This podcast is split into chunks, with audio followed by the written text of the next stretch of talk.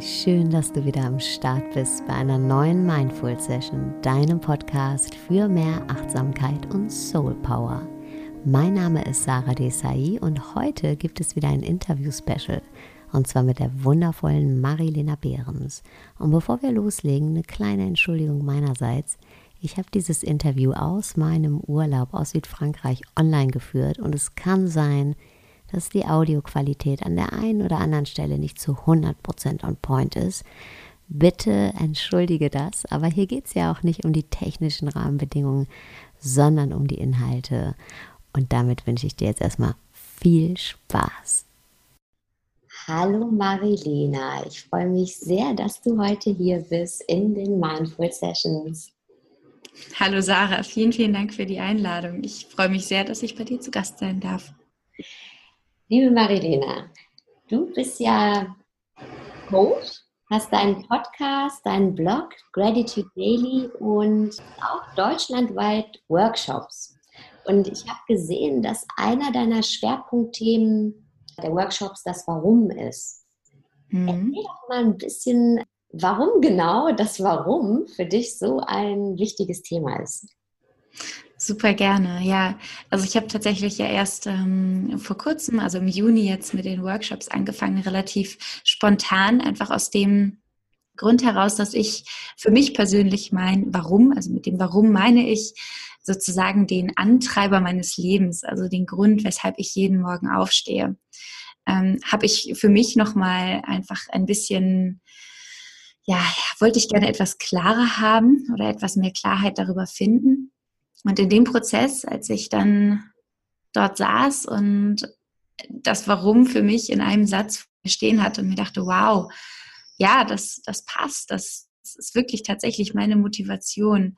Das ist der Grund, weshalb ich jeden Morgen aufstehe, dachte ich, ich wünsche mir, dass, dass jeder, eigentlich jeder Mensch das für sich herausfindet, dass jeder Mensch für sich herausfindet, was, was ihn persönlich antreibt, was eigentlich, ja, so die, ähm, der Grund ist, warum er, warum er auf dieser Welt ist. Und für mich persönlich ist das, dass ich jeden Morgen aufstehe, um Menschen zu ermutigen, an sich selbst zu glauben. Und das erfüllt mich tatsächlich ähm, jeden Tag äh, aufs Neue. Und dann habe ich mir überlegt, wow, das wäre doch eigentlich eine schöne, eine schöne Idee ähm, für einen Workshop und habe das dann einfach mal ausprobiert und äh, bin tatsächlich, ähm, habe ich irgendwie ein, ein ähm, sag mal, einen Nerv vielleicht getroffen. Ich glaube, dass gerade in der, in, ich sag jetzt mal unserer Generation, wir sind ja jetzt keine Jahr, keine, nicht so unendlich viele Jahre auseinander, ähm, gerade so dieser Generation Y, die heißt ja nicht umsonst Generation Y, dass es da ganz, ganz viel darum geht, die Sinnhaftigkeit wieder zu entdecken.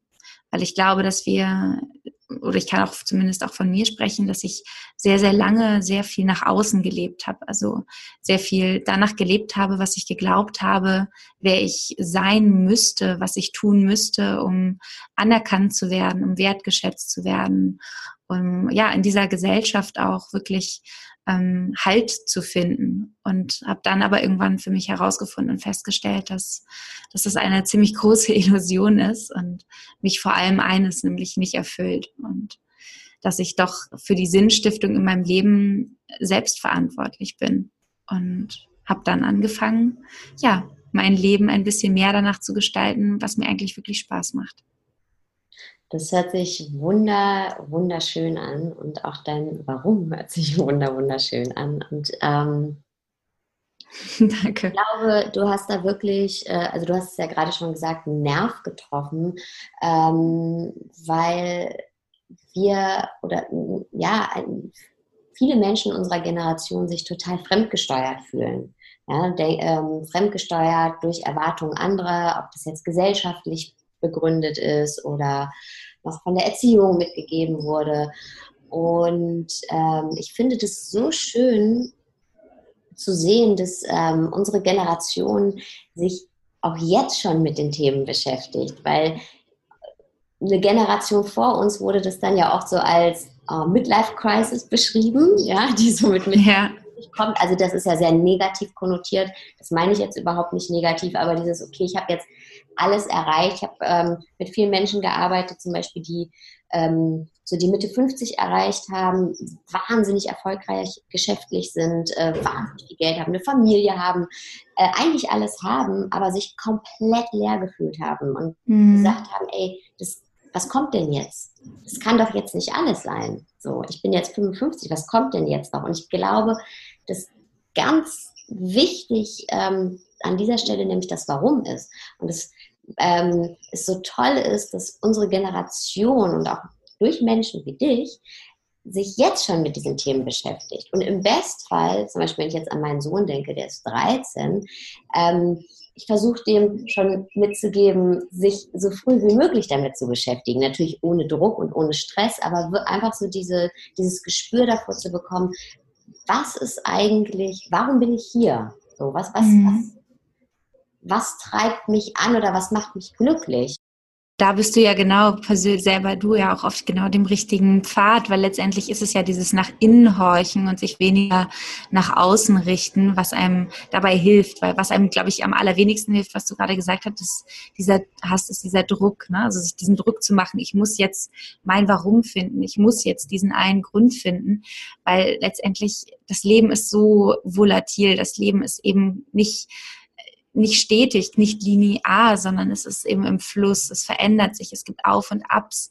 Und genauso kann sich das Warum eben auch verändern. Und wir verändern uns. Unsere Werte sind ja auch nicht in Stein gemesselt, sondern wir, wir haben unterschiedliche Prioritäten immer wieder im Leben. Und ähm, da einfach mal immer wieder in sich hineinzuhorchen, zu schauen, wie mir gerade, lebe ich konform gerade mit den Werten, die mir wichtig sind, tue ich wirklich die Dinge, die mir Spaß machen. Und wenn man dann merkt, irgendwie, nee, dem ist nicht so, dann einfach ne, so zu sagen, okay, ist gerade nicht so, ich akzeptiere das und dann kann ich ja, wenn ich möchte, etwas daran ändern.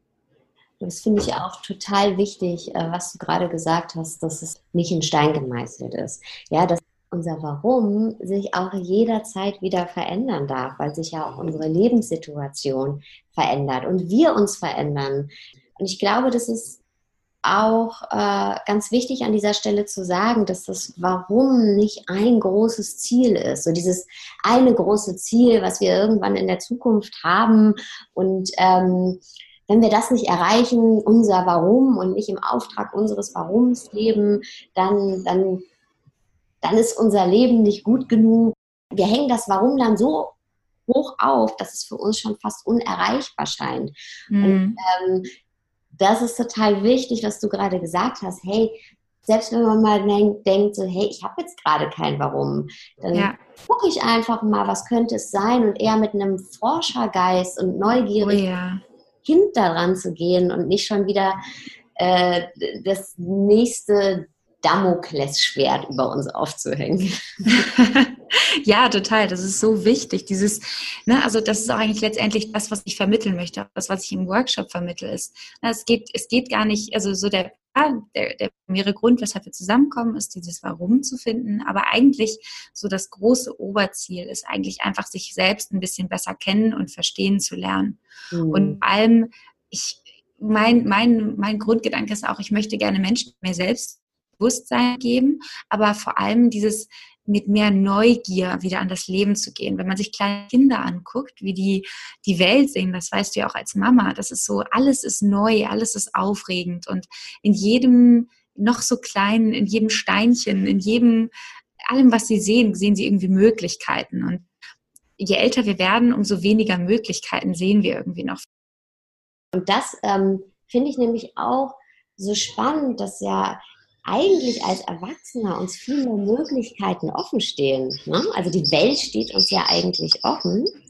Und ähm, dass wir das aber verlernt haben, ähm, die Welt mit offenen Augen zu sehen und dass wir da ähm, ja einfach wieder empfänglicher und neugieriger werden müssen. Ja, dürfen wir vor allem. Also müssen tun wir ja zum Glück fast gar nichts, aber wir glauben ja immer ganz viel zu müssen.